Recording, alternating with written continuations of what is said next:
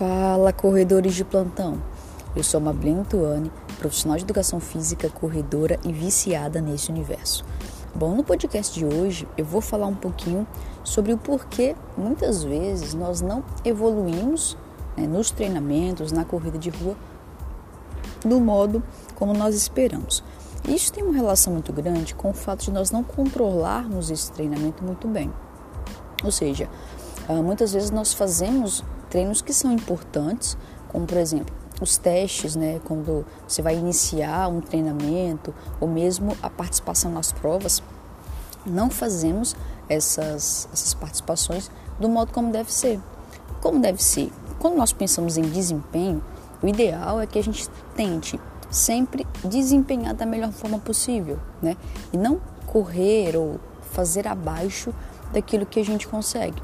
Por exemplo, se nós pensarmos nesses testes iniciais, né, testes para é, controlar uh, o, seu, o seu treinamento, muitos corredores vão correr abaixo daquilo que podem fazer.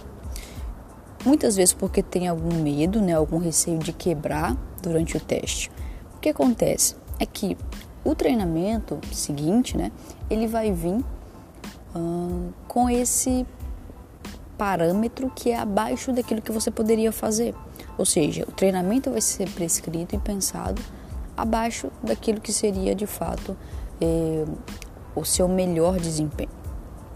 Quando nós conseguimos então eh, chegar nesse, nesse ponto ótimo né, para o controle do treinamento, aí vem uma segunda parte importante, que é a variação do treinamento. Então não adianta, né, isso é um clichê, mas ele funciona muito bem. Não adianta a gente querer fazer sempre as mesmas coisas e ter resultados distintos, porque isso não vai acontecer em nenhum, é, nenhuma área né, da vida e no treinamento não é diferente. Então, se pensarmos, por exemplo, em um, um, um padrão típico né, de corredor, na maior parte das vezes eles vão treinar três vezes por semana. O que, que eu sugiro? Né? Não é uma regra, mas uma sugestão para quebrar um pouco essa monotonia do treinamento. É você elaborar um treinamento intervalado, né, um método de treinamento intervalado durante a semana, porque isso permite que você trabalhe a velocidade do corredor.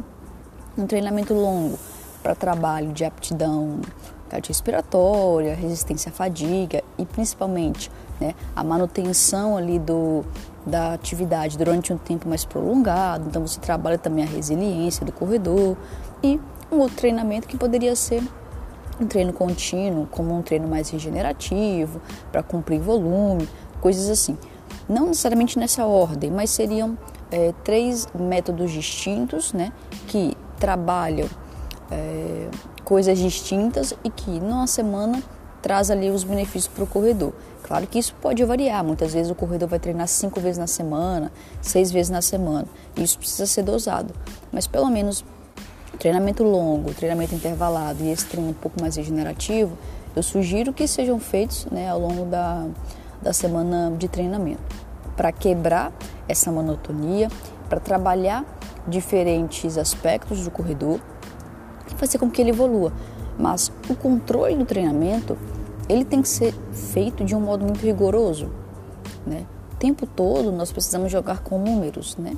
O que, que o corredor consegue fazer, é, trabalhar em cima de porcentagens de, de esforço para os diferentes métodos de treinamento. Então, no próximo podcast eu vou falar sobre os métodos de treinamento e essa porcentagem de variação do ritmo, né? Vamos trabalhar em cima do ritmo de corrida que a gente estabelece para prescrever esse treinamento. Então, isso vai funcionar se você é um corredor que tem um interesse em entender sobre o treinamento em si, mas principalmente para os profissionais de educação física que trabalham com, com atletas de corrida, né, que às vezes ainda ou que estão iniciando né, nessa, nesse universo, então talvez isso pode esclarecer algumas coisas.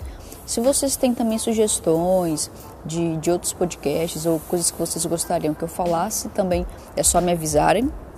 E eu fico por aqui. Bons treinos e até a próxima.